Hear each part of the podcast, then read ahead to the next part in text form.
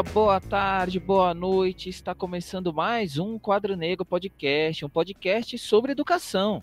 Um podcast mal educado sobre educação. Eu sou o Davi Agatocles. E eu sou o Felipe Trafa.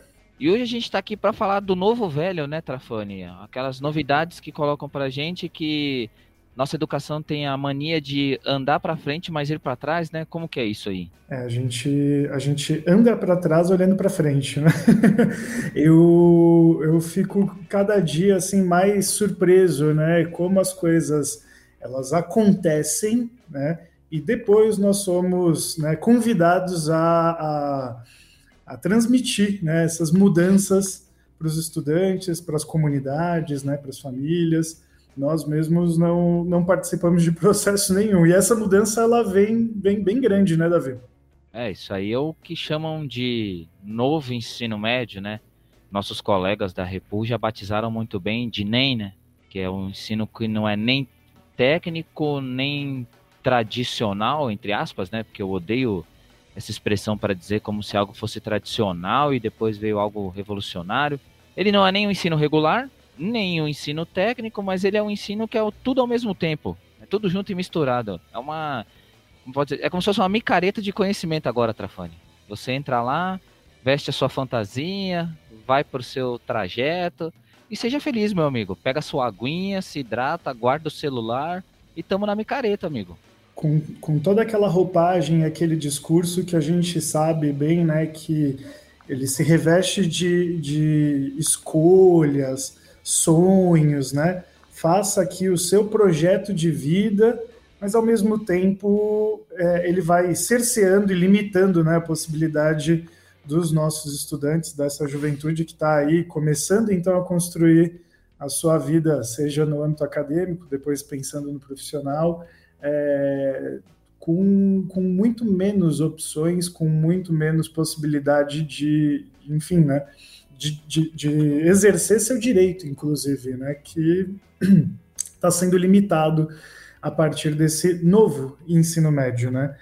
Para falar sobre isso, Davi, apresenta então aqui o nosso convidado de hoje. Aqui, ó, já é importante registrar desde o começo, da Zona Sul de São Paulo. Depois dessa ditadura da Zona Leste que estava nesse podcast aqui, tá bom? Isso é importante colocar esse momento aqui.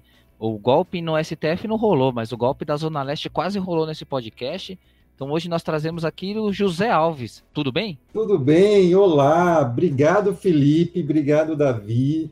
Olá, ouvintes. É um prazer estar aqui com vocês da Zona Sul, falando de ensino médio com colegas educadores da rede pública, com jovens. É uma alegria inenarrável. Muito, muito legal, realmente bem brevemente, né? Meu nome é José Alves da Silva, eu sou licenciado em Física, mestre em Ensino de Física e doutor em Educação pela USP. Atualmente eu sou professor da Unifesp Diadema e oriento também na, na pós-graduação, discutindo adolescência, ensino de ciências, ensino médio. Fui professor da rede pública estadual por 13 anos, na região do Jardim Ângela, tá? o pessoal da Vila Remo, Estrada do Emboimirim. Também fui diretor da área pedagógica da cidade de São Paulo e do ensino da Secretaria de Ensino Médio e Tecnológico do MEC. Fui professor da rede municipal também, né, da, também na região do Jardim Ângela. Eu sou aqui da Boimirim, né? Moro até hoje, minha família está toda aqui. Vindo da Paraíba, indo morar no Jardim Irene, meus irmãos estudando e jogando bola com Cafu,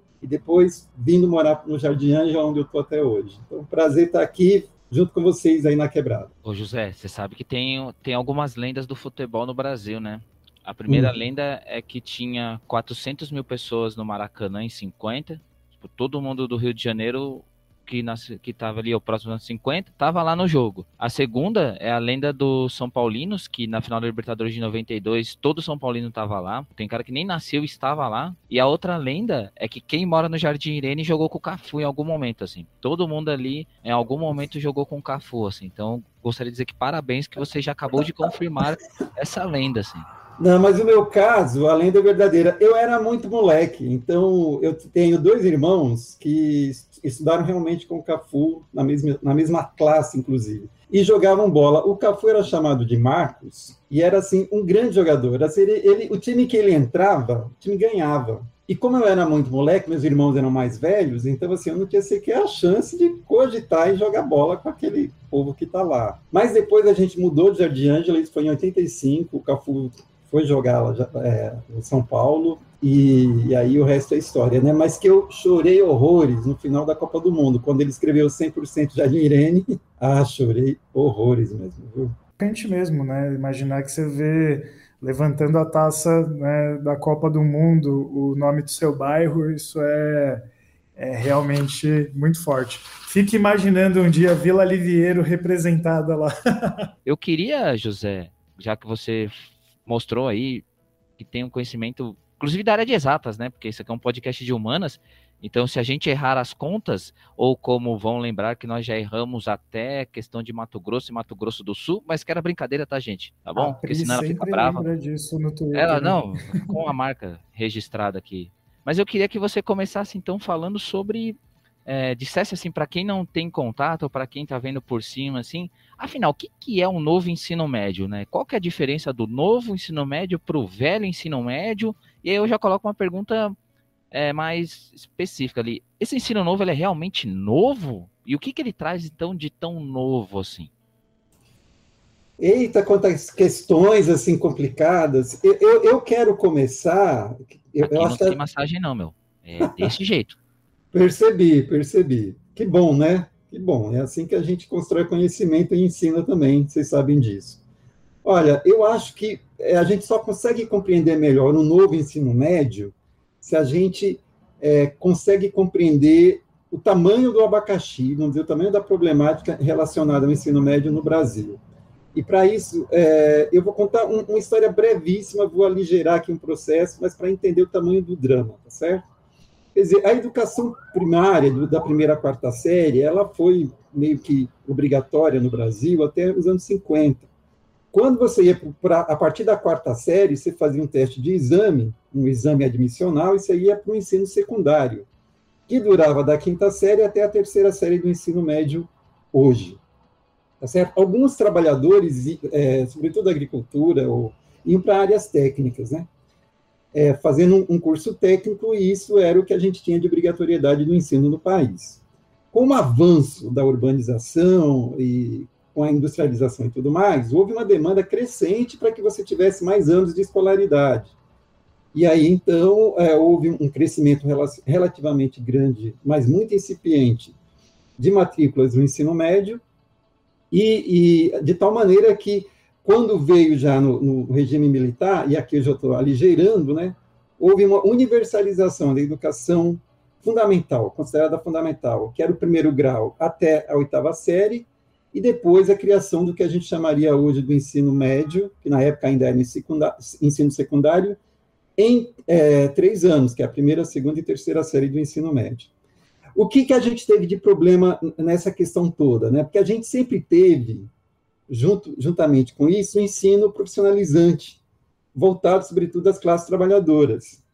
E era proibido as pessoas que fizessem o ensino profissionalizante cursarem o ensino superior. De tal maneira que o ensino secundário, que era disputado, muito disputado com exame admissional e tudo mais, era sempre para uma elite ou para o estudante muito talentoso da classe trabalhadora que queria fazer faculdade depois, lembrando que a gente tinha pouquíssimas pessoas fazendo faculdade, né?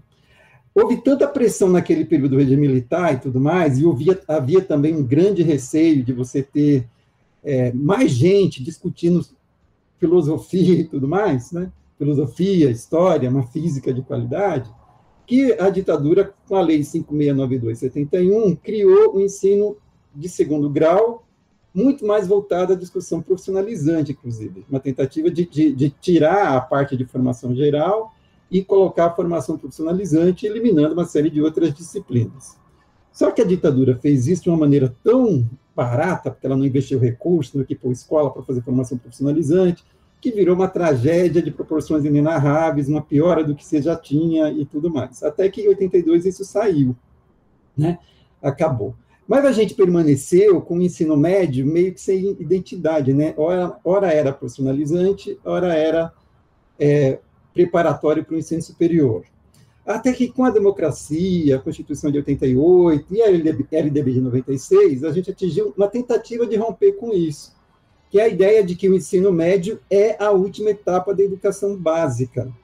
Então, ah, o ensino médio é para você formar o sujeito na sua plenitude, né? formar o sujeito como ser humano. É, então, não é para ser profissionalizante, não é para ser voltado à, à, discussão, à formação é, preparatória para o ensino superior, é para formar ser humano. Porque educar as pessoas na sociedade que a gente tem hoje, com a evolução que a gente tem de conhecimentos, inclusive sobre o jovem, é uma coisa muito complicada. Então, era o que a gente tinha e é uma, foi um avanço considerável dos movimentos democráticos. Tá? Vamos ver é, como é que isso ficou com a reforma do ensino médio hoje. Acho que esse, esse é o, o primeiro problema. Lembrando que, juntamente com essa política, houve, de fato, uma, uma, institucionalização do ensino médio. Por exemplo, em 2006, o ensino médio passou a ter é, financiamento obrigatório, porque não era, era um favor das, das escolas, das redes estaduais, dos governos estaduais, não tinha financiamento previsto. É, e houve uma tentativa de, de, de universalização dele, até com, com um certo, é, um, uma grande expansão, mas ainda incipiente. Mas só para entender o, o tamanho do, do, drama, em 1990, a gente tinha 16% dos jovens fazendo ensino médio no Brasil. 16%. Na Argentina já era 84%. E no Paraguai, que é um país, nosso vizinho, querido, amado, mas paupérrimo, já era de 24%. Hoje, passados esse, esse período todo, a gente tem 51% até 2019 dos adultos que fizeram é, ensino médio, que é um valor extremamente baixo. Esse valor é extremamente desproporcional, então a gente tem 57% das, dos brancos que fizeram e só 41% dos negros que fizeram ensino médio. A gente tem no Nordeste mais de 60% da população adulta que não fez o ensino médio. E a gente tem, é, segundo o IBGE, vários dados que mostram o problema, por que, que as pessoas não fazem ensino médio. Então, cerca de 40%, 39,1%, precisam trabalhar, é, tem um, 24% destaca o problema de gravidez, ou necessidade de afazeres domésticos para largar o ensino, de tal maneira que é impossível você universalizar o ensino médio se você não tiver uma política real para abarcar essa realidade bastante complexa e que envolve, de fato, o, a, o problema da desigualdade brasileira. E para finalizar, vou colocar o último abacaxi, tá? Porque veja, eu estou colocando vários abacaxis, tá? vários problemas. Tem um que, que é, é, eu acho um escândalo e a gente fala muito pouco, viu?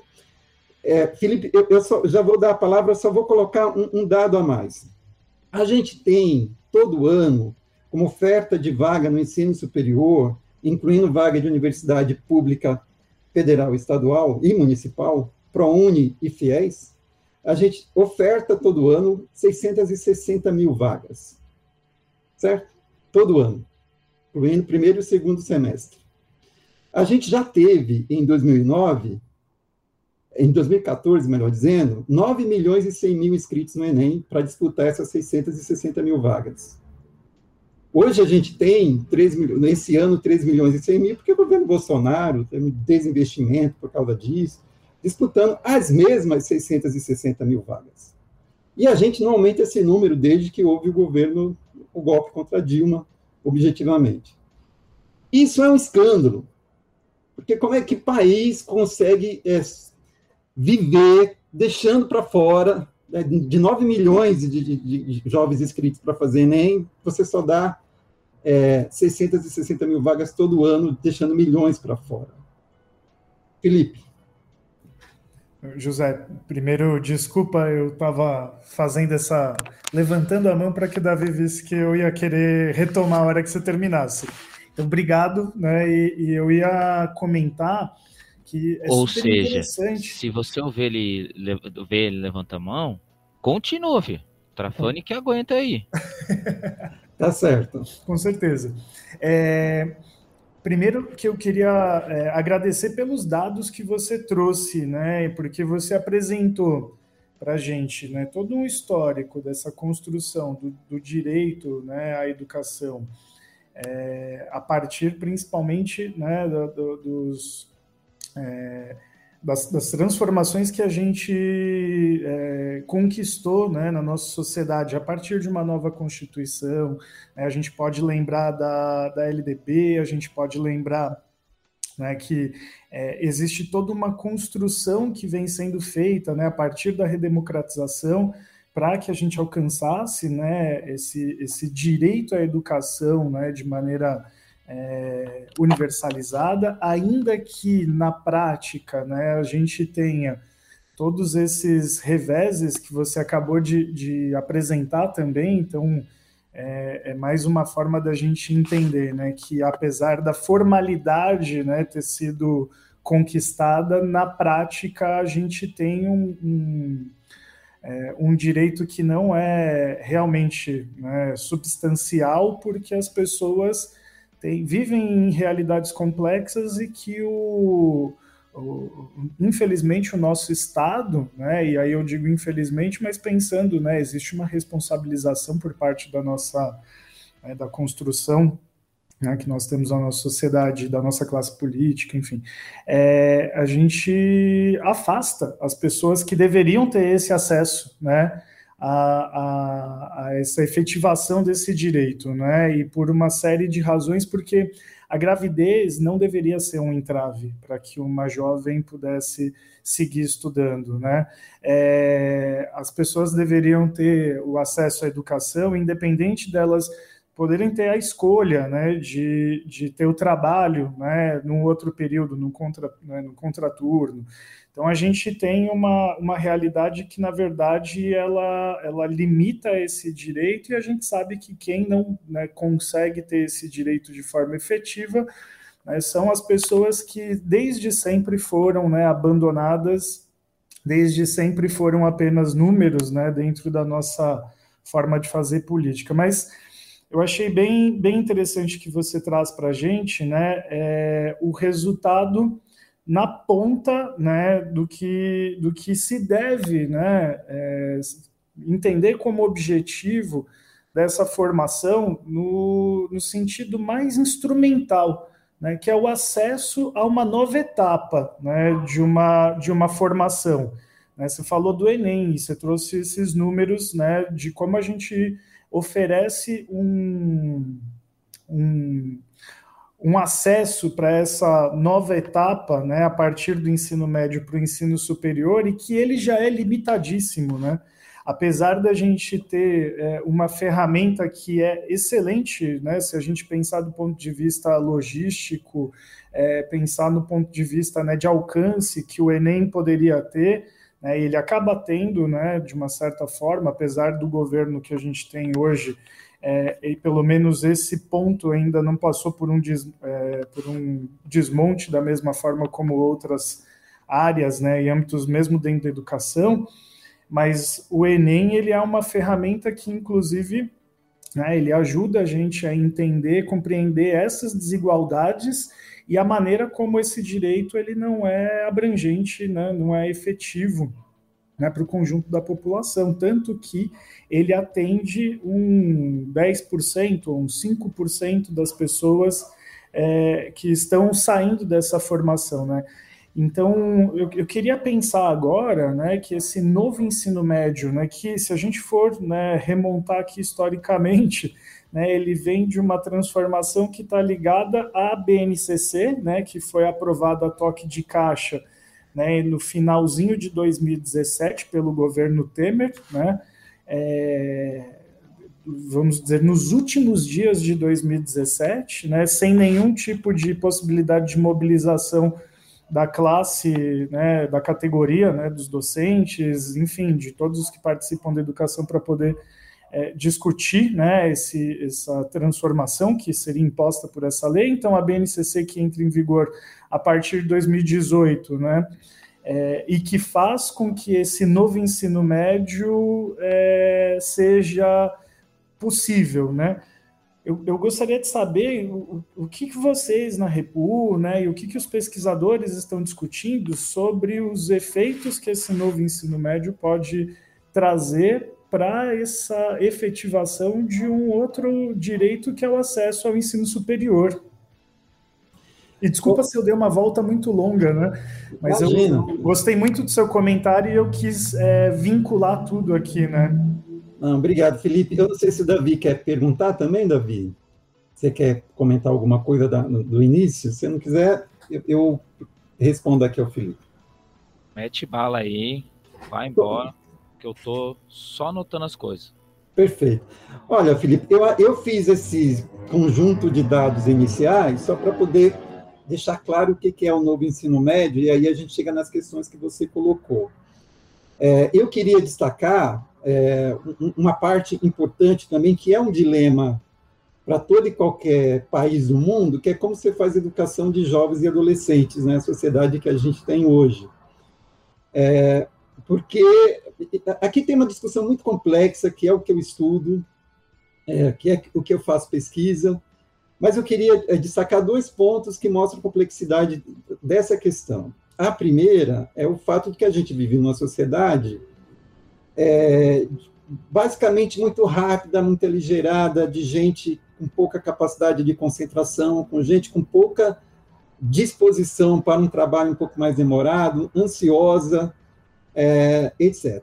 A gente também vive numa sociedade que desvaloriza, de certa maneira, a tradição, que perde referências, né, que são coisas muito importantes para a educação, que perde utopias, que são coisas muito é, importantes para a educação de adolescente.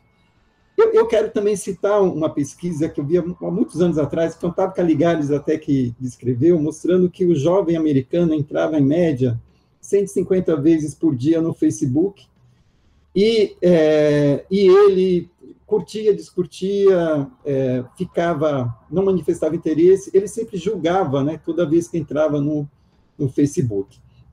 É como o cérebro, pensando no cérebro como uma estrutura que se condiciona, né, é, é como se você fizesse 150 vezes o, o um movimento para o bíceps, né, o, o, músculo ia ter uma certa formação. Um, uma pessoa, ou qualquer um de nós que entra 150 vezes por dia num lugar a partir da emoção, né? Porque Facebook não é reflexão, é emoção, e curte o discurso, você cria uma estrutura viciada no julgamento, né? Que cria polarizações, que cria, uma, que cria uh, o não pensamento, porque é baseada sobretudo na emoção e no julgamento. Ora, como é que você faz um processo de educação de adolescente criado nessa, nessa formação social, em que o estudo, o estudo da sociologia, da história, da física e tudo mais, exige o contrário disso, né? Exige um tempo, exige uma dedicação, exige um raciocínio, exige uma emoção demorada, né?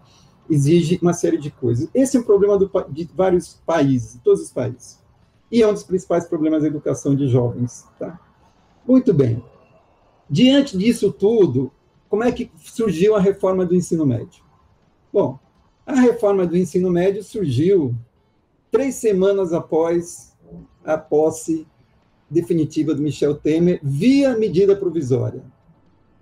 Então, a pergunta que se faz óbvia é como é que você implementa a reforma no nível de ensino mais difícil do mundo e produzir efeitos realmente efetivos por medida provisória para um governo que estava três semanas no cargo. Obviamente, não há a menor dúvida, né?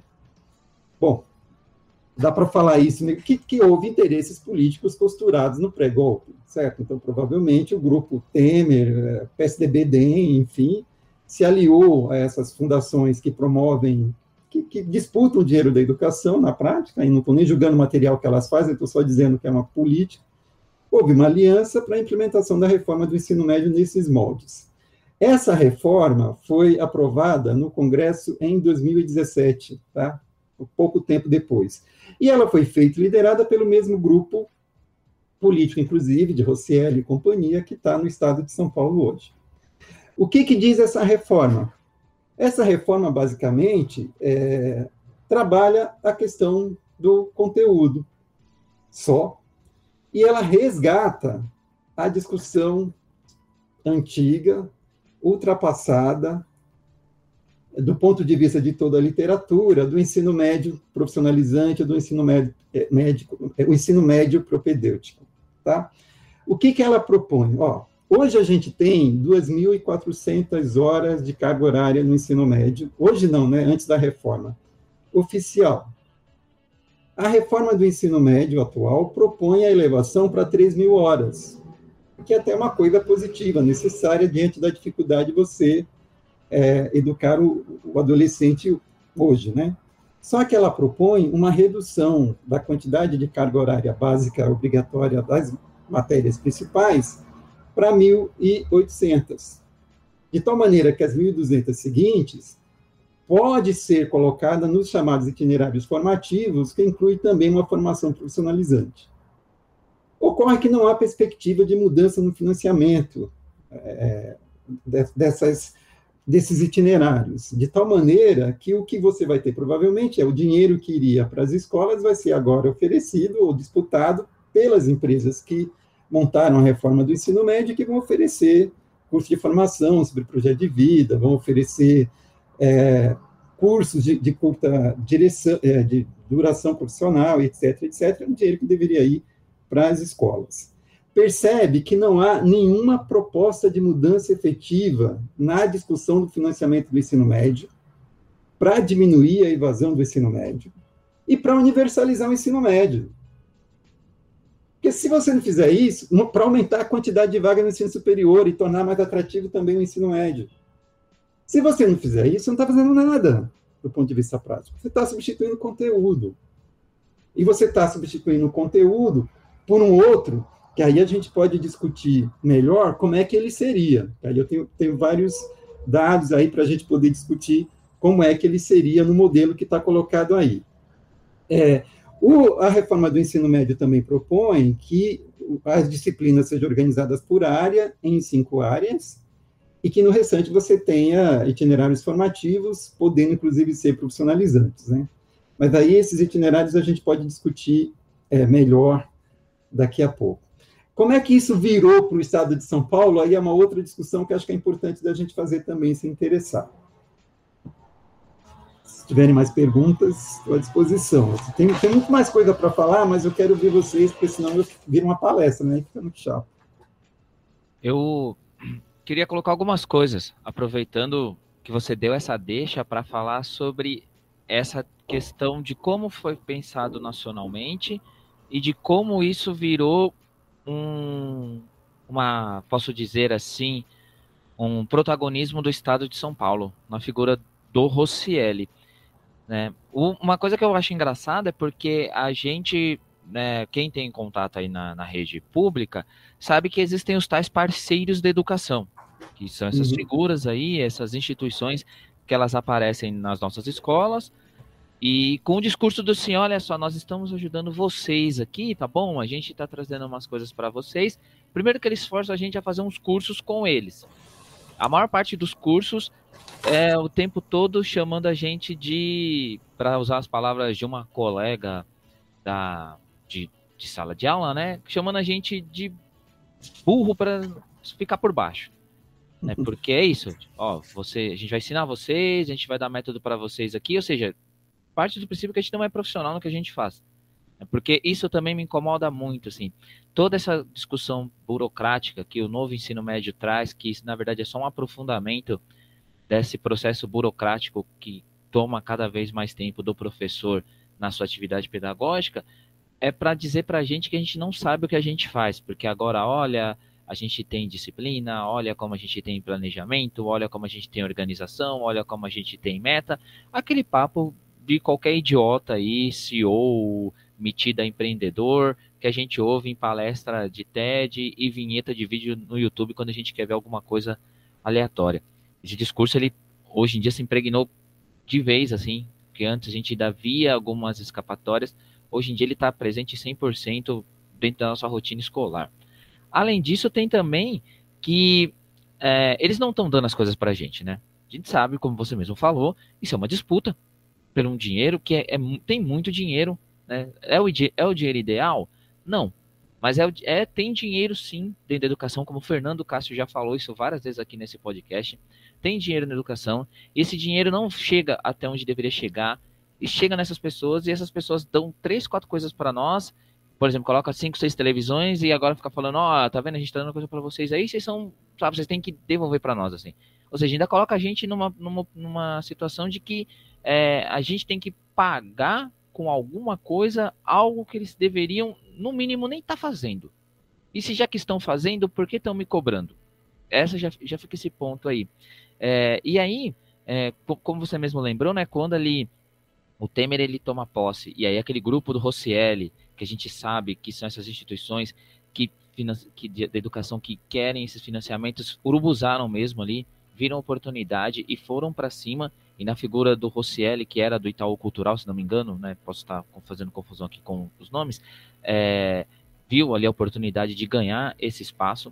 É, trouxe também essa coisa de que é, teria que ser feito rápido, teria que ser feito a toque de caixa, num, num momento, como você mesmo lembrou, que é uma educação extremamente, sabe, maluca, né, para usar um termo não capacista, né, mas no, no, no sentido da brincadeira mesmo, que, nossa, quem dá aula na escola sabe como é maluco lidar com um adolescente, com tanto de coisa. É, eu poderia, nossa, citar tantos exemplos de coisas pesadas que acontecem com a gente, que passa totalmente por fora da nossa rotina escolar, que nós já citamos aqui muitas vezes no nosso podcast, lidar com questões psicológicas, de crescimento, de vida, de, de rotina, de dia a dia, conversa, sabe? É, eu sempre brinco que eu queria que um dia botasse uma câmera em cada professor e acompanhasse ele o dia a dia e ouvisse as nossas conversas.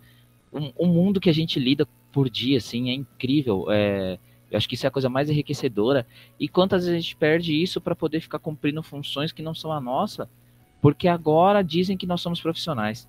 Porque agora dizem que nós vamos escolher itinerários, que inclusive é legal que a gente tem que falar especificamente sobre o que são esses itinerários e como eles estão sendo mostrados aos alunos. Mas o ponto fundamental que eu queria lembrar é, quando a Repul lançou o estudo sobre o novo ensino médio, uma das coisas né, que eu tenho muito orgulho de que a Débora me pediu, olha, Davi, você pode ajudar a gente a fazer e tal. E ela falou, ainda falou para mim assim, falou, olha, Davi, tem a questão nas imagens que a gente vai colocar, coloca a questão do funil. E foi a primeira coisa que você falou no começo do podcast, que é a questão do afunilamento. A gente tem cada vez mais pessoas e cada vez menos vagas, né? Porque elas continuam a mesma, né? Mas se continua a mesma o número de pessoas aumenta, eu que sou de humana sei que na verdade está diminuindo. Só que o número continua igual, né? Mas só que as pessoas é que estão ali querendo entrar nessa mesma porta que está cada vez ficando mais estreita porque tem mais gente.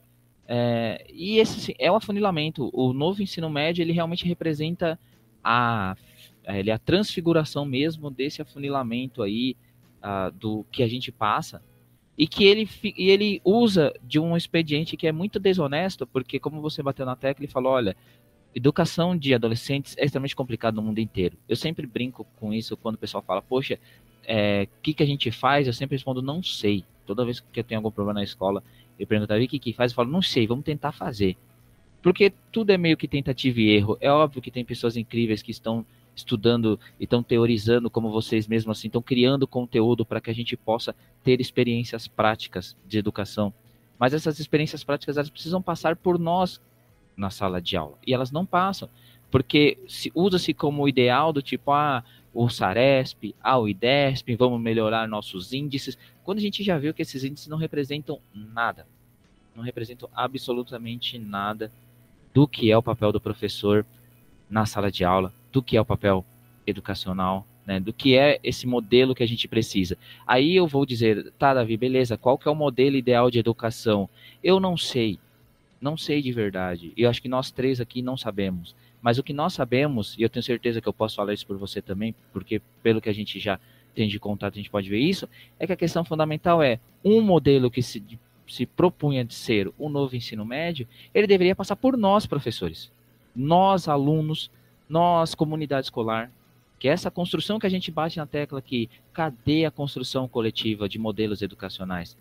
Que tragam pesquisadores, que tragam pessoas da área, que tragam pais, que tragam alunos. Esse é o modelo que eu gostaria que, que fosse, tentasse ser implantado, que te, ouvisse todo mundo.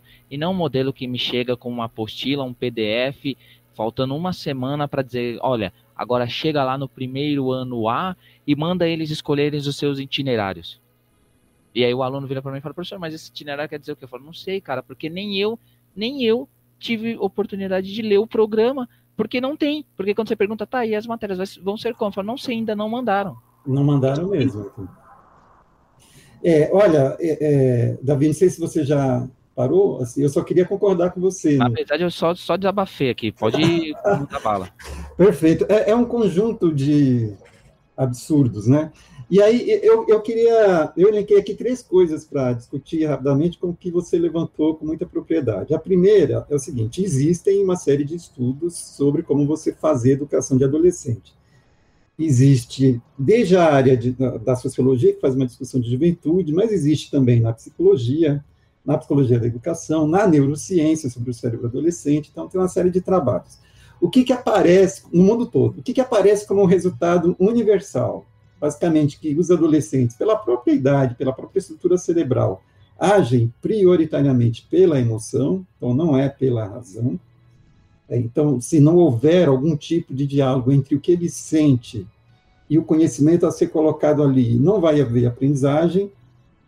É, e, e também, além de tudo, quer dizer, você precisa colocar uma formação mais é, global de, de, convivência, de aprendizagem pela, pelo exemplo, de, aprendiz, de, de discussões é, que de fato façam sentido na vida dele, para que ele consiga aprender o conteúdo e, posteriormente, se for o caso, ir bem num processo avaliativo que é uma prova, certo? O maior erro que você pode fazer, isso quem disse é a Mônica do Amaral, a maior pesquisadora de adolescência do Brasil hoje, é, num texto clássico de 2006, a maior que você pode fazer é tratar o adolescente como um cérebro, né? É, apenas um cérebro, né? deixando tudo o que está lá, de vida dele, fora do contexto do processo de ensino-aprendizagem. Aquilo vai ser inútil. Ela até fala, trabalhar racionalidade técnica com quem não tem elementos para isso é como você ensinar assim, é, energia potencial gravitacional para alguém de quatro anos de idade. Não vai rolar. Então, isso é um dado universal. A neurociência, Suzana Herculano Rosa diz a mesma coisa. Obviamente, quem preparou a reforma sabia disso e dane-se. Né?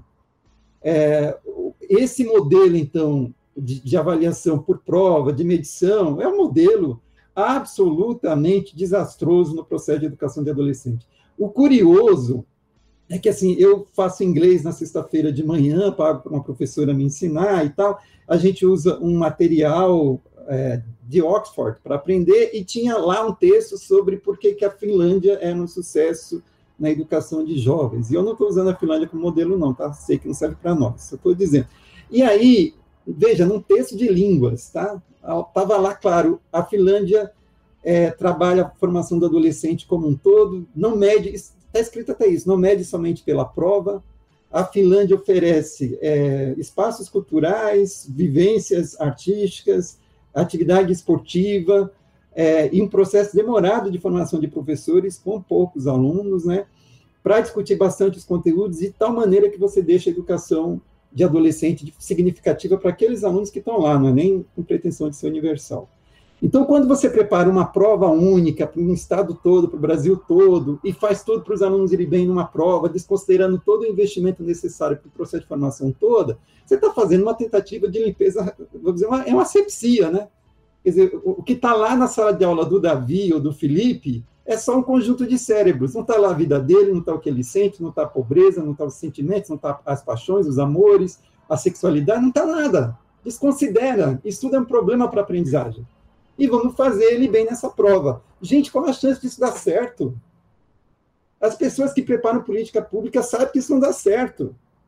A questão é que se engana, porque em vez das pessoas discutirem de fato o que seria esse processo de educação mais amplo para adolescente, as pessoas ficam discutindo o resultado de prova, que a gente nessa, vive nessa estrutura aparentemente métrica, falsamente métrica, para julgar as coisas, e ainda culpabiliza aluno, ou professor, ou escola pelo fracasso do que tiver lá. Né? Então, assim, é, essa é uma política meio que universal. A outra coisa que eu queria dizer, que é um problema que o Davi colocou muito bem, que é a questão de que com a reforma do ensino médio, você, tem, você tem um afunilamento já histórico que a gente nem de longe está abarcando com essa reforma, né? Quer dizer, a gente não, não propôs nada que pudesse aumentar a universalização do ensino médio na prática.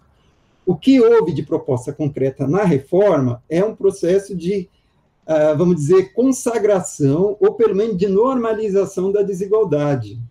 Vou tentar explicar do, que, que eu estou falando. Vamos pegar as escolas privadas. Ora, você chegar para os pais da classe média que pagam escola privada para dizer você vai ter redução da carga horária obrigatória, para colocar um ensino profissionalizante ou para discutir outros assuntos, é, e é, independentemente da questão do vestibular, que é o que eles pretendem, eles vão vão aceitar jamais, certo? Então, a carga horária das escolas privadas, obrigatória, que para cursos superiores e tudo mais, para concorrência, ela já é muito acima do, do que a lei determina. Né? E eles não vão reduzir isso de forma nenhuma. Se tiver que ter um ensino a mais, e tem, né? As escolas privadas mais elitizadas têm, vai ser no horário seguinte, né? À tarde, à noite, etc. Com a reforma do ensino médio no estado de São Paulo, você cria algo parecido. Então, você cria as escolas de ensino, eh, dos programas de ensino integral, que já teve um podcast para isso. Essas escolas ficam quase sempre em lugares um pouco mais nobres. Os alunos trabalhadores é, não conseguem viver nessa escola. Você tira dinheiro das escolas do entorno para aplicar lá, como o trabalho do Geroto e do Cássio mostram abertamente. E você tem ali, naquele lugar, professores ganhando 70% a mais, sendo dedicação integral, você constrói ali, entre aspas, um resultado melhor. Certo? Ora, por mais tentativa que o governo faça de implementar isso para o estado de São Paulo todo, a gente sabe que vai ser limitado, não vai abarcar a rede toda e não resolve o problema dos estudantes mais vulneráveis. Muito pelo contrário, você agrava essa situação. Então, o que, você vai fazer com os estudantes mais vulneráveis na prática? O que você vai fazer na prática é, para esses estudantes, você diminui carga horária obrigatória, oferece curso profissionalizante nas esquinas, para aquelas, aquelas cursos de Excel e tudo mais, e diz que você está implementando a reforma no ensino médio para eles também. Tanto é que as propostas de, de, implementação da reforma com viés profissionalizante, elas estão sendo muito mais voltadas, a Débora Goulart mostra isso, para lugares muito pobres, como Capão Redondo, Itaim Paulista, e assim por diante. Então, a, a reforma, ela normaliza a desigualdade ela agudiza o processo de desigualdade interna dentro de uma, da própria rede de ensino estadual. Né? Isso eu acho uma coisa da maior gravidade. Né? E só para a gente ter um exemplo assim, do que está acontecendo na reforma né, no estado de São Paulo nos últimos anos, é um dado objetivo. Eu fui olhar o número de estudantes que não concluíram o ensino médio e foram tentar concluí-lo pelo ENSEJA, que é aquele exame que você faz para ter o ensino médio. Em 2021, foram 293 mil estudantes. Se você for pegar os dados de 2009 e 2010, não chegava a 30 mil.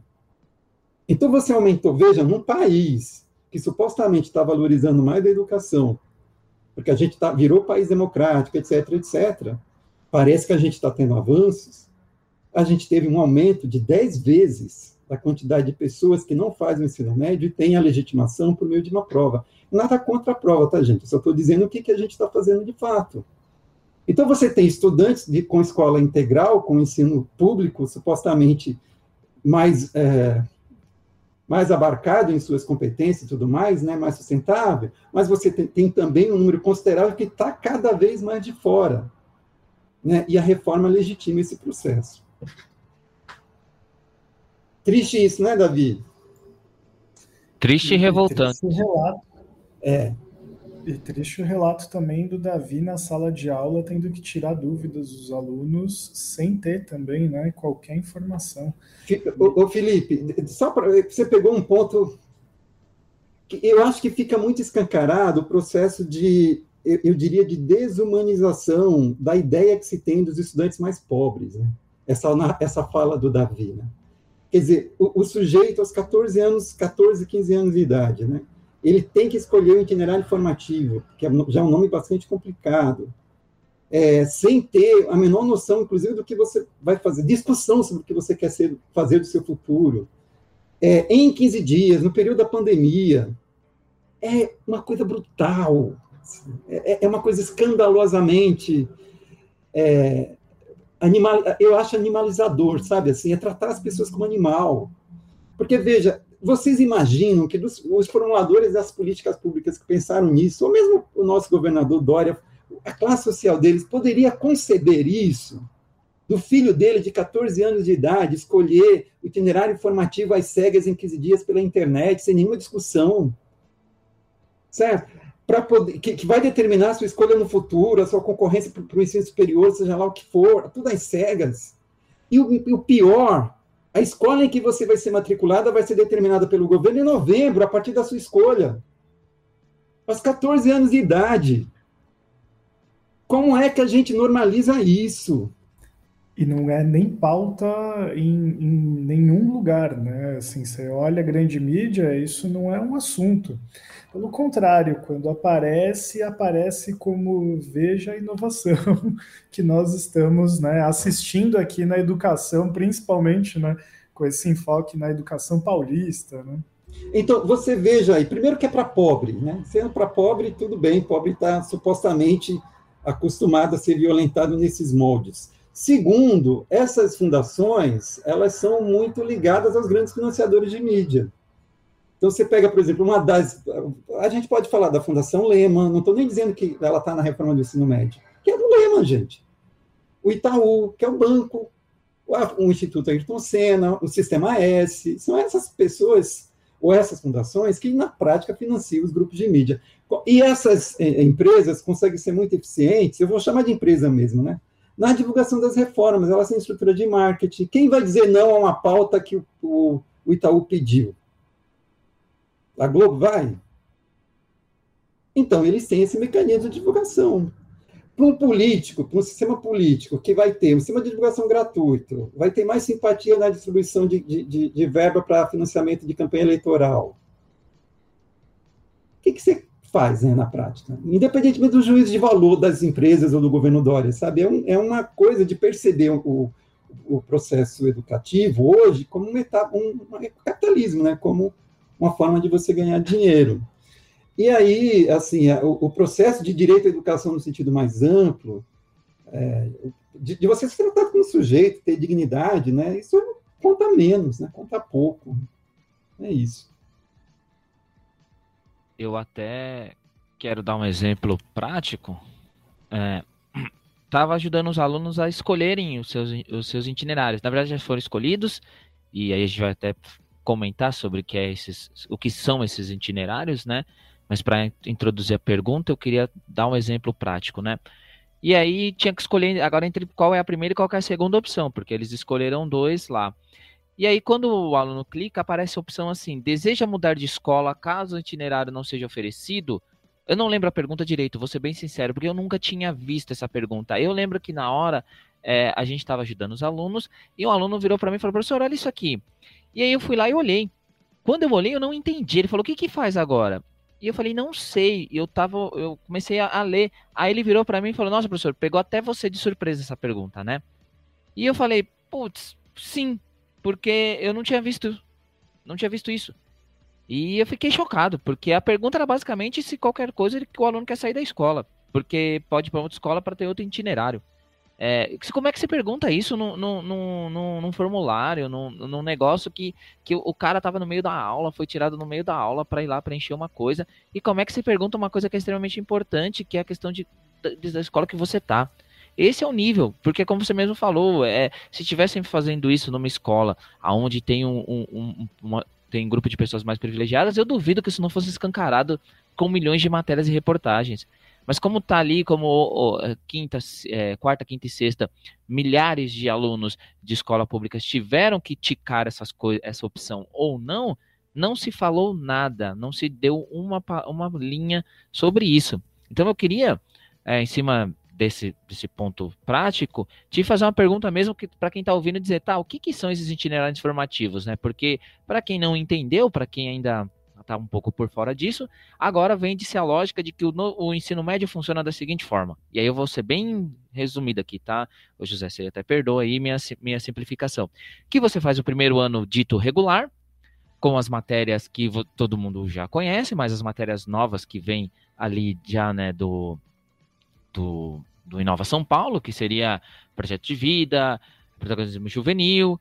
E aí você faz essas matérias. Aí a parte no meio do primeiro ano você faz uma escolha se você quer seguir qual área você quer seguir. Então o aluno que da teoria tem mais predileção para matérias de humanas, ele vai escolher as matérias de humanas para ter mais enfoque. E ele pode escolher as matérias de exatas ou, ou CNT Mate, né, como eles chamam, né, que é ciência natureza e matemática, e linguagens e códigos, que é inclui educação física, por exemplo, artes e português. E ele vai fazer esse, essa formação, ou ele pode também fazer uma formação técnica, porque tem outro também, a, abacaxi, que até inclusive a gente precisa de um programa específico, que é falar sobre o novo ensino médio técnico, né? Que eles chamam de Novotec também, que é uma outra, uma outra jabuticaba também que tem aí nesse programa. Mas ele também pode escolher, se ele não for o Novotec, ele também pode escolher uma formação técnica para ali completar essas horas, né? Como você mesmo colocou, 1.200 horas de de matérias complementares, que seria a ideia do que agora ele está escolhendo o seu rumo, agora ele está escolhendo aquilo que ele gosta mais de estudar, né? venha você também, né? agora escolha, né? porque inclusive essa é a peça publicitária da TV, né? que agora o aluno pode escolher o seu futuro. Enfim, então eu queria que você então explicasse, né, por que, e aí eu vou colocar, né, não sei que não se coloca essas coisas, né, mas vou colocar palavras aí para você dizer, né, que, por que, que dizer que escolher o seu futuro não é escolher o seu futuro, não é escolher nada, na verdade? Então, o que, que são esses itinerários formativos e por que ele, na verdade, é uma grande falácia? Muito bom. Chegamos aos itinerários e acho que você explicou bem, assim, eu, eu talvez nem precise comentar detalhadamente como é que o governo está propondo, né? Mas, assim, tem a, a, carga horária obrigatória, que são 1.800 horas, que pode estar no, no, primeiro ano, diluído depois no segundo ano, do segundo e terceiro ano do ensino médio, mas o estudante também tem que escolher. O governo propôs 11 itinerários formativos e o estudante escolhe qual deles supostamente está mais adequado aos 14 anos de idade, tá certo? Isso é uma coisa, eu acho isso bastante perverso. Mas, enfim. É, esses, é, é, é, esses itinerários formativos são ciências humanas e suas tecnologias, ciências da natureza e suas tecnologias, uma junção de, dessas duas e tal, com um último itinerário que é ligado à educação profissionalizante, ao ensino profissionalizante, de dois tipos, o integrado ou o expresso, tá certo? O integrado prevê, tem mais quantidade de horas, prevê um, um, um convênio aí com as ETECs e tudo mais, e o expresso são aqueles rápidos do tipo Excel, use Excel em sua vida, ou design, ou alguma coisa de jogo, alguma coisa desse tipo, né? Bom, é isso que está sendo vendido. Agora vamos ver na prática. Como é que ficaria na prática? O primeiro grande problema que o governo não respondeu até hoje, e olha que vai ser o ano que vem que vai ser implementado, é que a gente tem 335 municípios no estado de São Paulo que só tem uma escola de ensino médio. Certo? Então, o que, vai acontecer? Os 11 itinerários estarão nessa escola? Segunda coisa, é óbvio, todo mundo sabe, é evidente, que nenhuma escola vai conseguir oferecer os 11 itinerários, certo? Se uma escola conseguir, talvez, assim, para é, as coisas mais solicitadas, você vai ter uma escola grande que tenha dois itinerários e as pequenas, talvez, faça os outros itinerários. De tal maneira que é, um estudante que é, pode ser obrigado, na, pelo menos isso está sendo apontado, ah, se você quiser escolher um determinado itinerário, você vai ter que mudar para uma escola bastante longínqua, certo? Sem que haja até agora nenhuma perspectiva de, de, de se o sujeito consegue vencer essa distância, se vai ter financiamento para o transporte, etc, etc. Quem vai determinar na prática é o governo, certo? Por isso que o estudante é solicitado a escolher, mas tem um aviso para ele, olha, é só um apontamento. Porque é óbvio que não vai dar, gente. A gente é inteligente, é óbvio que não vai dar. Então não há protagonismo juvenil, no sentido da escolha. Tá certo? Há uma consulta que muito provavelmente não vai ser respeitada, porque o sistema de ensino não cabe. Além do que, tem um processo de contratação de professores, os professores são efetivos por escola, né? Como é que isso fica do ponto de vista legal? Nada disso está sendo discutido na prática, né? É, agora, nessa questão do Novotec, do, do, ensino técnico, porque eu imagino que há uma demanda social grande para isso mesmo, faz sentido, né? Precisa realmente ter ampliação do ensino profissionalizante, como complementação ao ensino regular, ou como uma etapa complementar mesmo o ensino regular, É, boa parte, do, no caso do Novotec integrado, que abrange mais quantidade de horas, né, não dá para você ter também uma perspectiva profissionalizante, de fato concreta. Porque boa parte das formações profissionalizantes são regulamentadas com quantidade de horas, com práticas experimentais, certo? Com, com estágio, que não está tá sendo proposto um tostão a mais nesse sentido. Então, o, Fernando Castro até tem uns apontamentos nesse sentido. A proposta de que você vai sair técnico na determinada área é mentirosa, porque não está sendo oferecido o que a legislação pede para cada uma das áreas. Então, o que, que você vai ter na prática? Provavelmente é essa disseminação do novo, do Novotec Expresso, né? São aqueles cursos mais rápidos que substituem, que valem como carga horária de uma disciplina supostamente normal, que a gente teria antes, oferecido naquelas empresas de esquina. E a gente já sabe que tem um grupo, tem vários grupos de empresários se preparando para fazer essa oferta nos anos, nos próximos anos para o sistema de ensino. Só para dizer, né? Basicamente é tá quase chamando de ensino pocket que você coloca no micro-ondas para ficar pronto rapidinho, né? É, a gente conhece isso, né? Eu, nós somos daqui da, da quebrada, os nossos é, irmãos oferecem cursos, é, recebem propaganda de cursos desses para os, seus, os meus sobrinhos, por exemplo, né? Rápidos, que pode ter a sua utilidade, enfim, não sei, não, não quero julgar.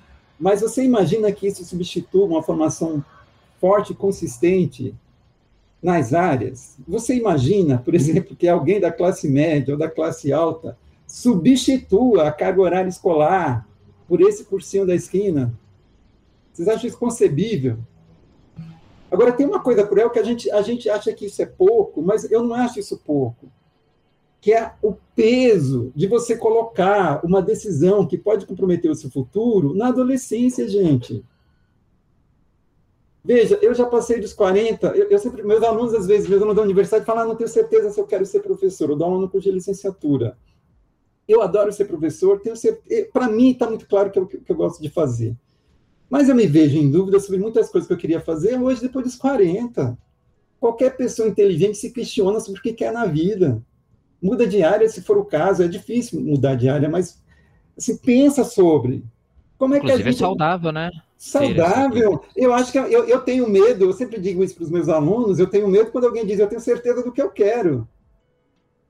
Porque está mentindo, está se negando. Eu sempre conto uma história também absurda, assim, quando eu tava, fazia física na USP, tinha um professor maravilhoso, tá? Que a filha dele entrou em crise aos 18 anos de idade, depois terminou o ensino médio e tal, era uma família bastante elitizada, e ele falou, ela falou, ah, pai, eu não sei o que eu quero. Ele pagou dois anos de viagem pra, dela para o mundo, assim. E ele contava, ah, minha filha veio aqui hoje, não tinha... Contou que estava na Austrália. Gente, eu falei, meu Deus, era tudo que eu queria na vida, entendeu? E eu fugindo para não trabalhar no mercado, que era a pressão que a minha família fazia para que eu estivesse lá. É muito desigual. E ela escolheu, não sei como é que está a vida dela hoje, né? Mas assim, é, não defendo, não estou dizendo que isso seria o correto. Eu estou dizendo que é essa maneira com que boa parte da sociedade privilegiada trata quem tem dúvida. Né? Eu fui numa banca na PUC, e aí, é, eu até falei o lugar, nem deveria falar, mas assim, e alguém comentou: a minha filha tem tantos anos, terminou o doutorado, não sabe se quer seguir na carreira, tem, tinha mais de 30. E eu achei isso legítimo, a pessoa comentou. A pessoa terminou o doutorado, gente. E aí o sujeito tem que escolher pela internet, no meio da pandemia, sem ter frequentado a escola, em 15 dias, às cegas, uma coisa que vai delimitar o seu processo de, de chance de passar no, no, ensino superior já ultra elitizado, já ultra funilado. Se alguém não achar isso desumano, não sei o que, que é. Com certeza, José. É, é chocante, né? E assim, é, você apresentou né, um cenário que mostra essa desigualdade, é, digamos, no, no, no, que seria esse momento da, da decisão. Né? Então, uma pessoa tem a possibilidade de ficar em dúvida e de ter outras estratégias antes de tomar qualquer decisão, né? é, porque existem condições materiais para que ela possa né, fazer outras coisas antes dessa, dessa escolha. Né? A gente está acelerando esse processo e trazendo para um adolescente que, que provavelmente não tem o instrumental, nunca foi, foi feito esse trabalho anteriormente também com eles, né? Porque a gente fala dessa mudança do currículo, né, dessas matérias do, do, do novo ensino médio, né, Davi, elas estão em atuação a partir da primeira série, né, projeto de vida e tal no fundamental, os alunos ainda não têm acesso a uma preparação também para pensar para o futuro. Ainda que né, é muito questionável pensar que projeto de vida seja uma, uma disciplina que ajude a pensar realmente no futuro, né? É, Essa até coisa... tem, né? No é... fundamental, o protagonismo juvenil e, e, projeto de vida, mas é como você falou, né? Não, tem como você dizer que essas matérias, nesse momento, vai instrumentalizar alguém para pensar o seu projeto de vida, né? Porque também a gente brinca muito, né, na escola, fala, meu, projeto de vida nem eu tenho. Parece que eu tracei assim, coloquei tudo. Nossa, que incrível. Um papo muito doido, né? Ô, Davi, eu achei maravilhosa essa sua fala, viu, Davi? Se, se, você me permite, eu quero comentar um pouco sobre o projeto de vida, porque é muito interessante. Fala, Felipe, eu atrapalhei você, desculpe. Não, por favor, que isso. Na verdade, é, é que eu queria chegar numa outra comparação, né? Porque a gente está falando do impacto né, dessa, dessa mudança né, promovida pelos itinerários, principalmente pensando na educação pública, né? Mas se a gente for comparar com a educação que a elite recebe, você fez essa, essa ponte em vários momentos, né, José? É, os estudantes das escolas né, de elite, né, das privadas, né, de, de, principalmente né, aquelas que, que né, estão ali a, a, nata da nossa sociedade, né, pensar nos filhos dos donos dessas, principalmente dessas instituições bancárias, né, o Itaú, uma delas, você acabou de, de citar anteriormente como uma das que promove essa mudança é, essas escolas de elite elas estão oferecendo itinerários sem necessariamente privar os estudantes das outras disciplinas, né, é, que, que fazem parte da grade do que seria do, né, do curso é, do itinerário de linguagens ou do itinerário de ciências da natureza ou do itinerário de ciências humanas, né. Davi falou de uma coisa muito grave, né, que o aluno de 14 anos está lá fazendo um check num box, né, dentro de um questionário, no, na escolha que ele está fazendo, se ele aceita mudar de escola, porque provavelmente aquela escola não ofereça um determinado itinerário. É, provavelmente aquela escola não tenha professores né, né, desse itinerário, provavelmente a gente está desobrigando o, o Estado a promover né, um concurso público, contratar né, novos professores para dar conta, por exemplo, de uma aula de física no ensino médio, porque agora aquela unidade escolar está desobrigada a oferecer essa matéria. Afinal de contas, o estudante também aceita ser removido para outra escola, né? É, é, são todas essas implicações né, que estão por trás desse, desse projeto é, malévolo. A gente pode dar adjetivo mesmo, porque isso é, é barbárie o que estão fazendo com a nossa juventude. Mas aí, quando você coloca isso em comparação com essas escolas de elite, eu, eu sei porque eu falo com conhecimento de causa, porque aplico né, o itinerário dentro de uma dessas escolas, né? É, os alunos lá, eles inclusive estão tendo um acréscimo de horas aula né, para o ano que vem após a escolha, porque além do currículo todo, né, para que eles possam ter né, a possibilidade de, de prestar uma FUVEST, né, prestarem um Enem, né, sem ter prejuízos, é, eles ainda estão escolhendo mais disciplinas e colocando mais disciplinas dentro dos seus dos seus currículos que são as eletivas, né, e que são aquelas que é, pertencem aí sim a, a, uma escolha desse itinerário, né? Então, pensando nisso, né, a gente a gente vê como como não existe mesmo, né, essa essa preocupação né, com, com os jovens que nós estamos formando quando a gente pensa na educação pública. Né? Isso não é. A, a preocupação, na verdade, é de criar ali uma maquiagem de que as coisas estão né, agora sendo mais abertas e, e, e, que as pessoas estão podendo escolher, né? Mas, na verdade, eu, eu, não tinha nenhuma pergunta, né? Era mais uma constatação e queria trazer aqui essa comparação a partir também de alguns pontos que você levantou na sua fala mas eu acho que seria muito importante mesmo que você eh, complementasse aquilo que o Davi tinha dito, né, sobre essa questão das, das disciplinas que, que supostamente promovem esse projeto de vida, né? Então, por favor. Perfeito. Olha, eu diria que foi um dos primeiros a estudar com mais afinco a discussão de projeto de vida desde o começo dos anos 2000, né? Quem discute projeto de vida, sobretudo, é o pessoal que estuda a adolescência mesmo no contexto escolar, ou adolescência simplesmente. É, e aí tem as determinadas linhas, sobretudo a corrente mais ligada à histórica, que percebeu que isso era muito importante para poder gerar bem-estar para o adolescente. Né? O que, que é o projeto de vida de acordo com seus formuladores? Ora, são vários problemas. O primeiro é o seguinte: como é que você consegue viver bem numa sociedade muito incerta em termos de empregabilidade, uma sociedade muito incerta em termos de valores mesmo.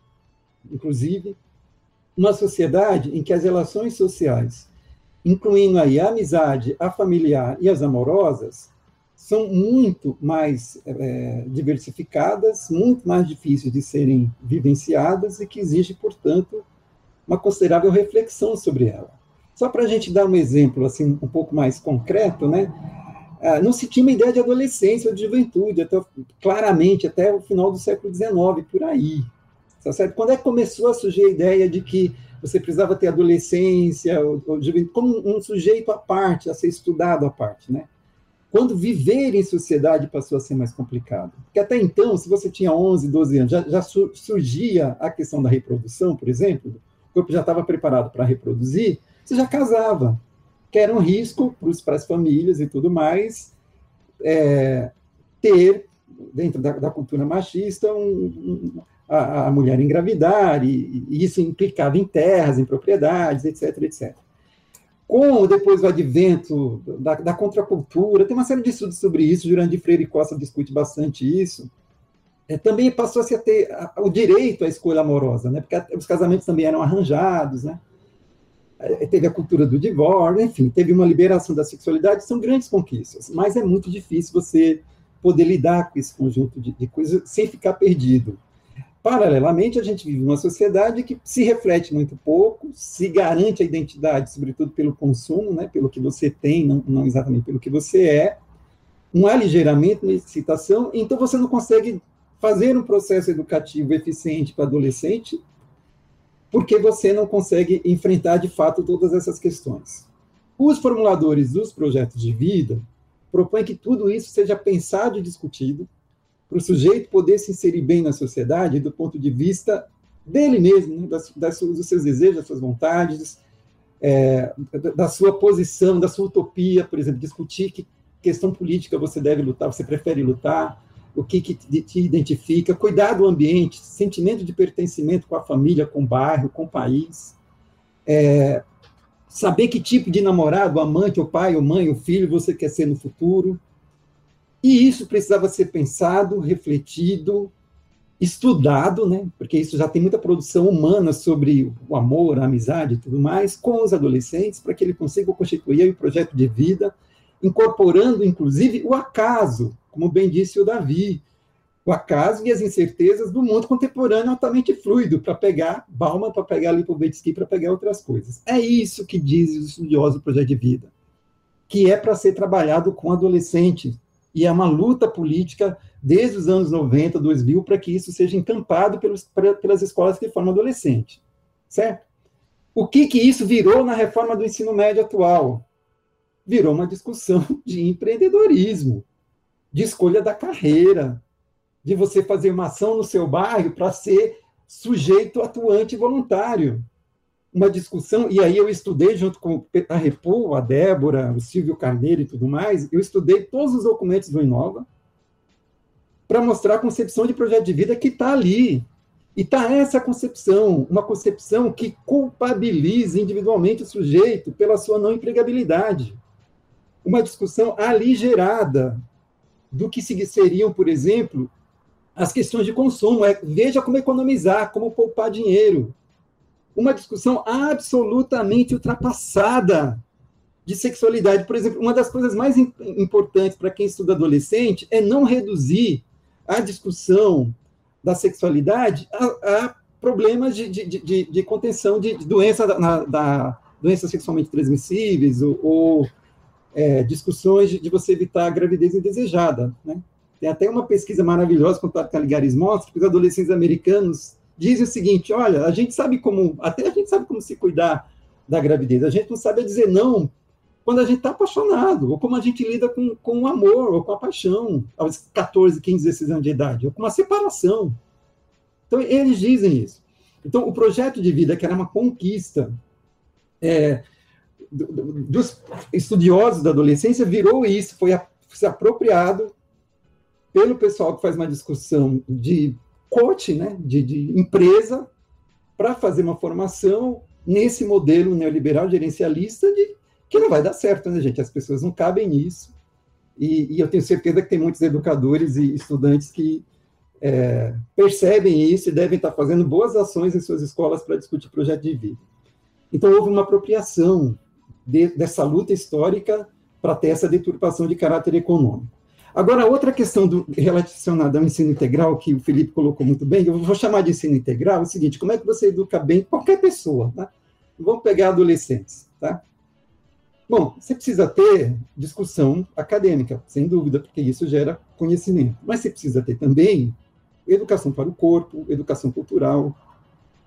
E a gente precisa discutir bem se isso deve ser feito num único espaço, que é o espaço da escola. Né? Porque boa parte dos países que conseguem fazer uma boa educação para adolescente criaram uma rede de educação de adolescente, que inclui a presença do estudante na escola para a escola fazer aquilo que é muito difícil já ensinar os conteúdos, né? Mas você também ter um centro esportivo do bairro para fazer educação física como se deve. Você também ter espaços culturais na cidade para fazer educação cultural como se deve. Você ter visitações a museus. Você ter um, um, uma, ponte importante com os profissionais da saúde que trabalham com adolescência. Eles têm muita pesquisa sobre isso, inclusive no estado de São Paulo. E você dá sustentação às famílias, fazer processo de educação à família para poder educar bem o adolescente. Não é confiná-lo com aumento de carga horária para ter a mesma aula no mesmo espaço o dia todo. Isso também é violento. Embora haja uma previsão nas escolas de ensino integral, de ter discussão de teatro, de artes, eu, eu queria imaginar como é que você pode pensar em fazer educação de adolescente sem ter espaço para você ter teatro e ter arte.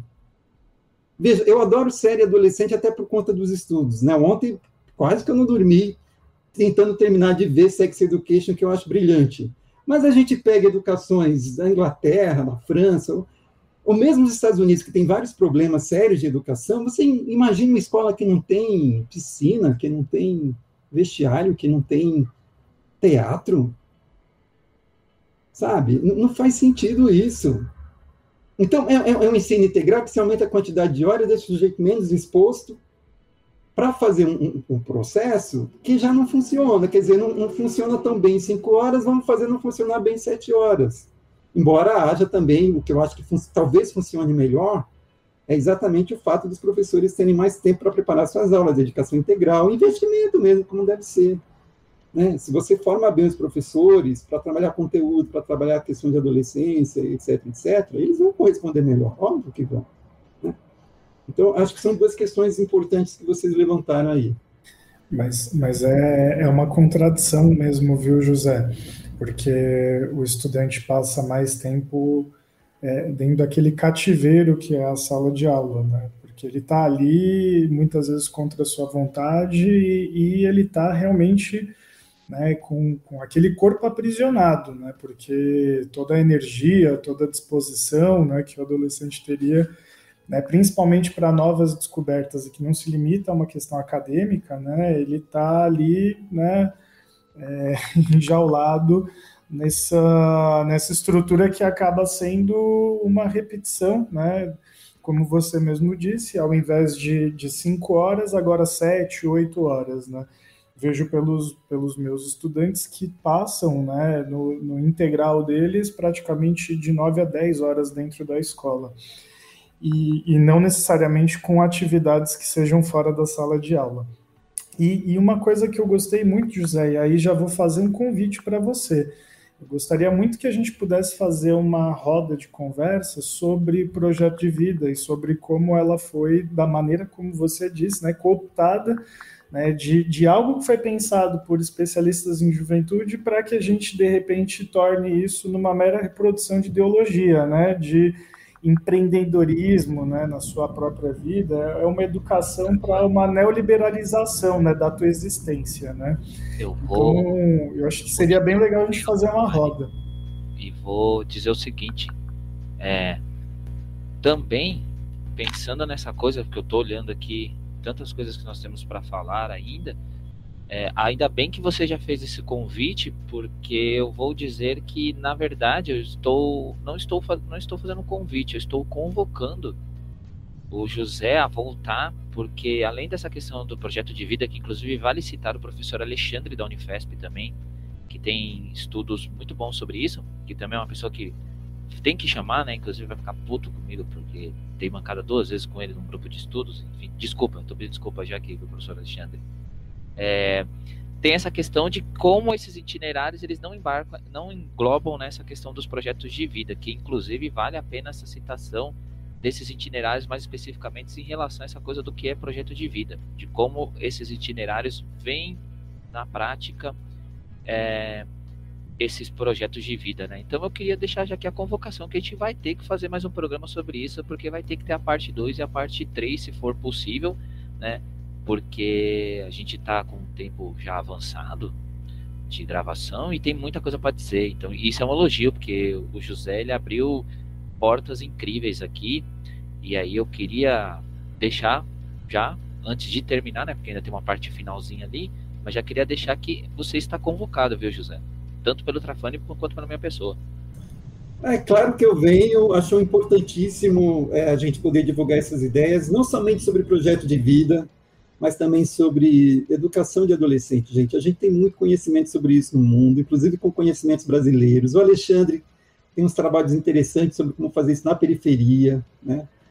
É, a gente tem que levar mais, porque assim, senão o domínio é, da discussão fica muito voltado aos especialistas em política pública, que ainda é, são fundamentais, mas eu acho que às vezes perde um pouco da noção do, do que é o adolescente que está lá, como é que ele sente, parece que vira de novo uma abstração, né?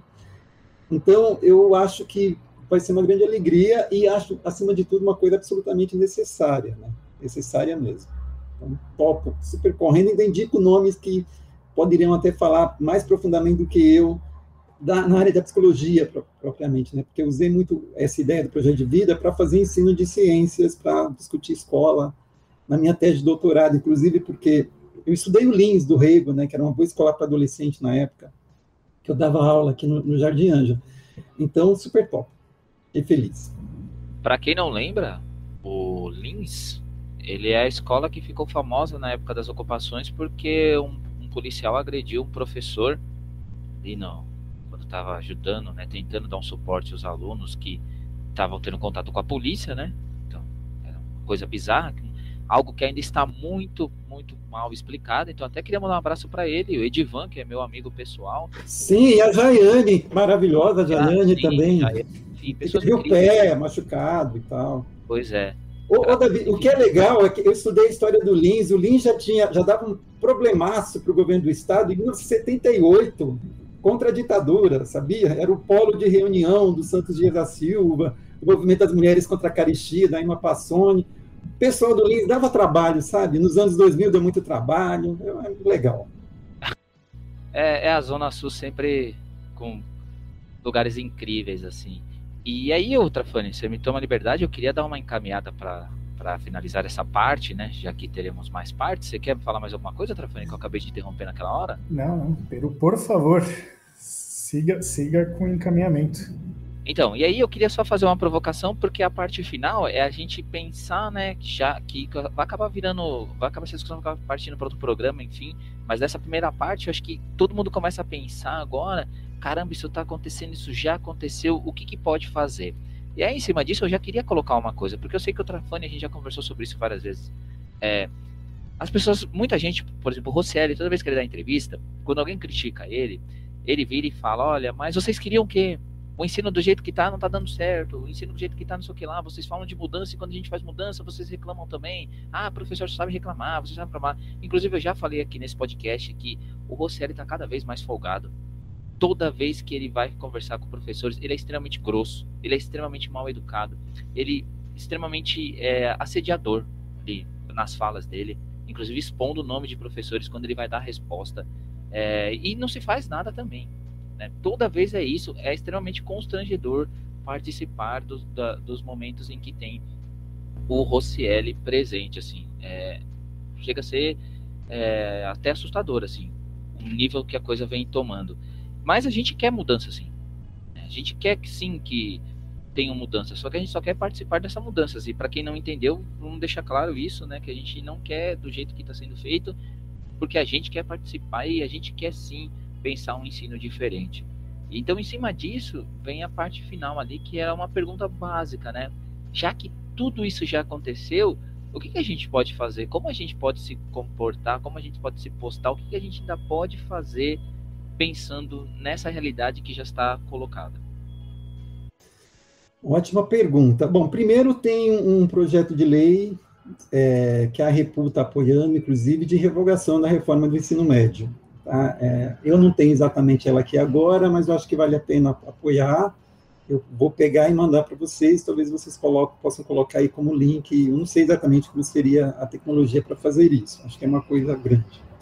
A segunda coisa, eu acho muito importante a gente perceber que aqueles abacaxis todos que eu coloquei como problemática da reforma do ensino médio precisam ser é, conscientes para toda a população brasileira. A gente tem que dizer exatamente isso, gente. Não é possível que a gente tenha só 50% das pessoas com ensino médio no Brasil, que a gente tenha é, uma quantidade de quase 40% que precisa trabalhar, a gente tenha 660 mil vagas é, com dinheiro público no Brasil para milhões todo ano, e a gente acha que o problema do, ensino médio é discussão de conteúdo, para chegar no ensino profissionalizante.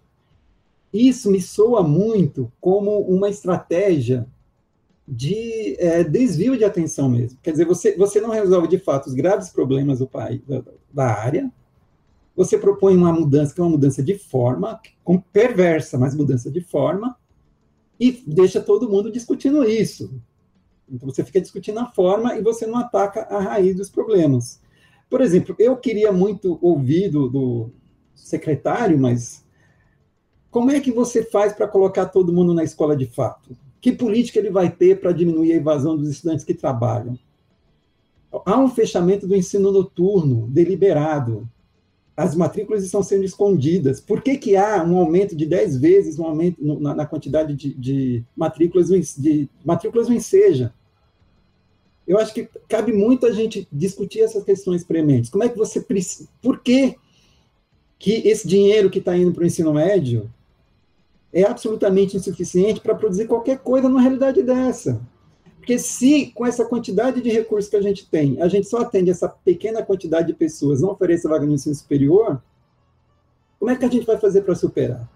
Não é, não é possível que o ministro da Educação, quando assuma, quando assume, não, não tenha esses dados. Eu sei, que alguém já me contou, que o ministro, quando assume, lê isso como um dos principais problemas do país, essa questão do ensino médio, que não vai ser resolvido dessa maneira que está sendo colocada aí. Então, eu, eu acho um escândalo tão grande, Davi e Felipe, que a gente precisa dizer para todos os pares. Sabe? É, uma, é um escândalo a quantidade de gente que a gente deixa de fora todo ano, e a gente que terminou o ensino médio, os outros 50% não terminaram. E está tudo bem? Está tudo bem se for assim? Então, acho que esse é um, e o segundo, gente, eu acho que as pessoas, o terceiro ponto, né, eu acho que as pessoas são muito é, eu diria inteligentes também, as pessoas sentem, as pessoas não são objeto de manobra. Então, o Davi na escola dele, quem está assistindo esse podcast, as pessoas que percebem que é uma furada, né? a mãe e o pai que vão perceber que o curso profissionalizante não, não funcionou a contento, essas pessoas existem, essas pessoas estão atuando, o governo não tem controle sobre elas também.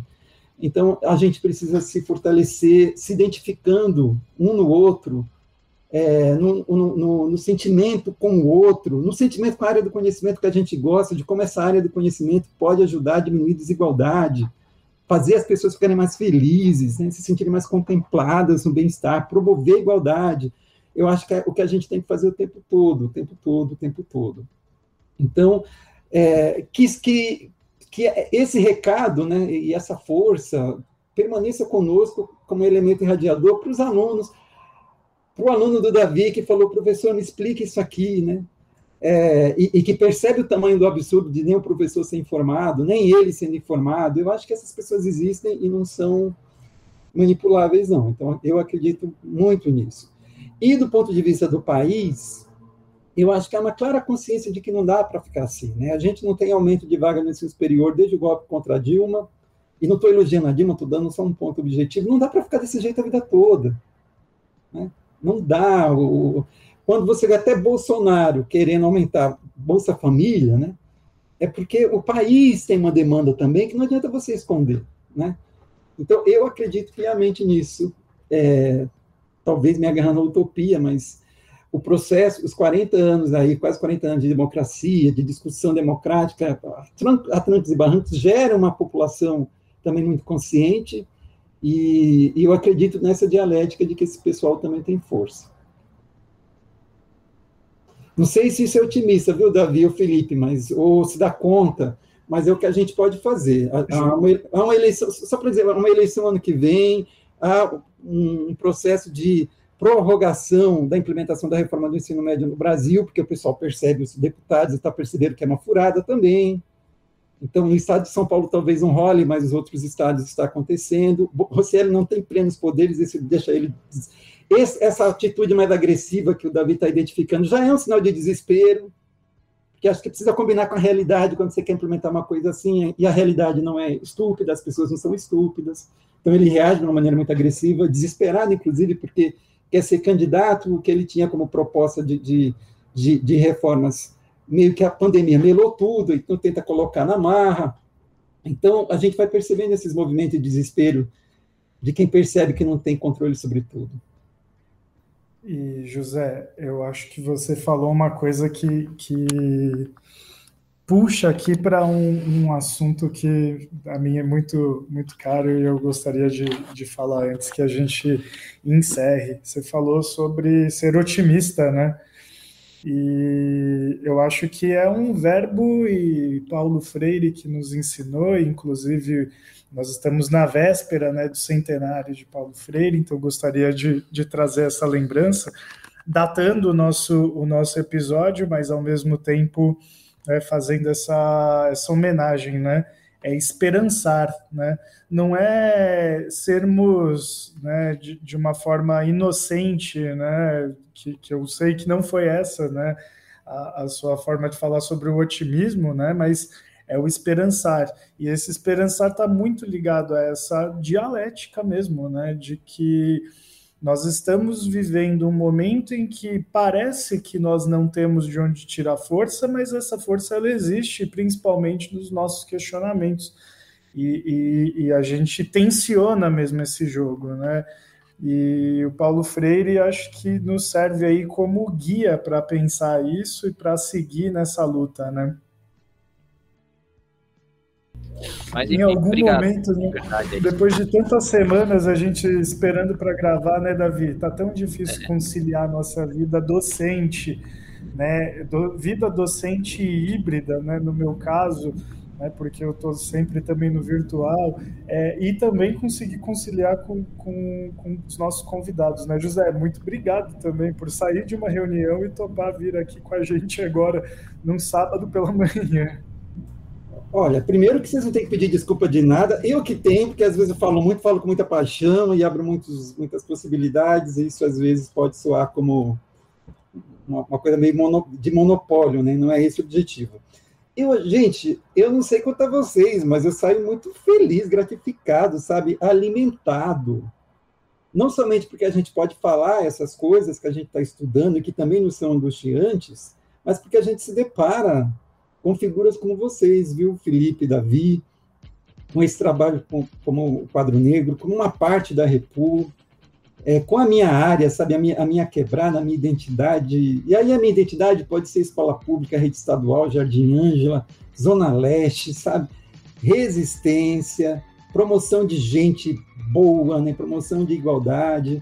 Então, esse, essas é, duas horas nossas aqui é um, um momento de celebração, né? de, de, de, de aprendizagem, mas também de celebração.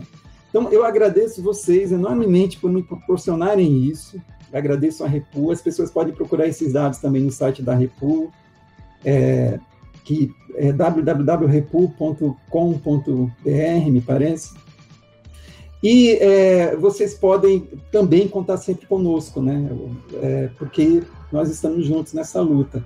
Eu tenho uma frase que eu digo sempre para os meus alunos e que eu quero terminar com elas. A gente tem do ponto de vista até político, às vezes muito pouco, dos recursos muito pouco. Mas a gente tem a gente, né? A gente. E a gente é muita coisa, né? Isso é muita coisa. Então, é, esse podcast mostra que a gente tem a gente, sabe? A gente, a gente. Isso não tem preço. Muito obrigado, fica à disposição. Um grande abraço. A gente que pode ser tanto junto quanto separada. Porque já duas é... formas estão atuando. A gente que tem agência. Perfeito, perfeito, Davi. Muito bom, gente. Muito bom. Obrigado. Então é isso, pessoal. Muito obrigado. Muito obrigado, Trafani. Obrigado, José. Obrigado a quem ouviu até o final. Aí, um grande abraço a todo mundo. Um abraço, gente. Valeu. Obrigado, abraço.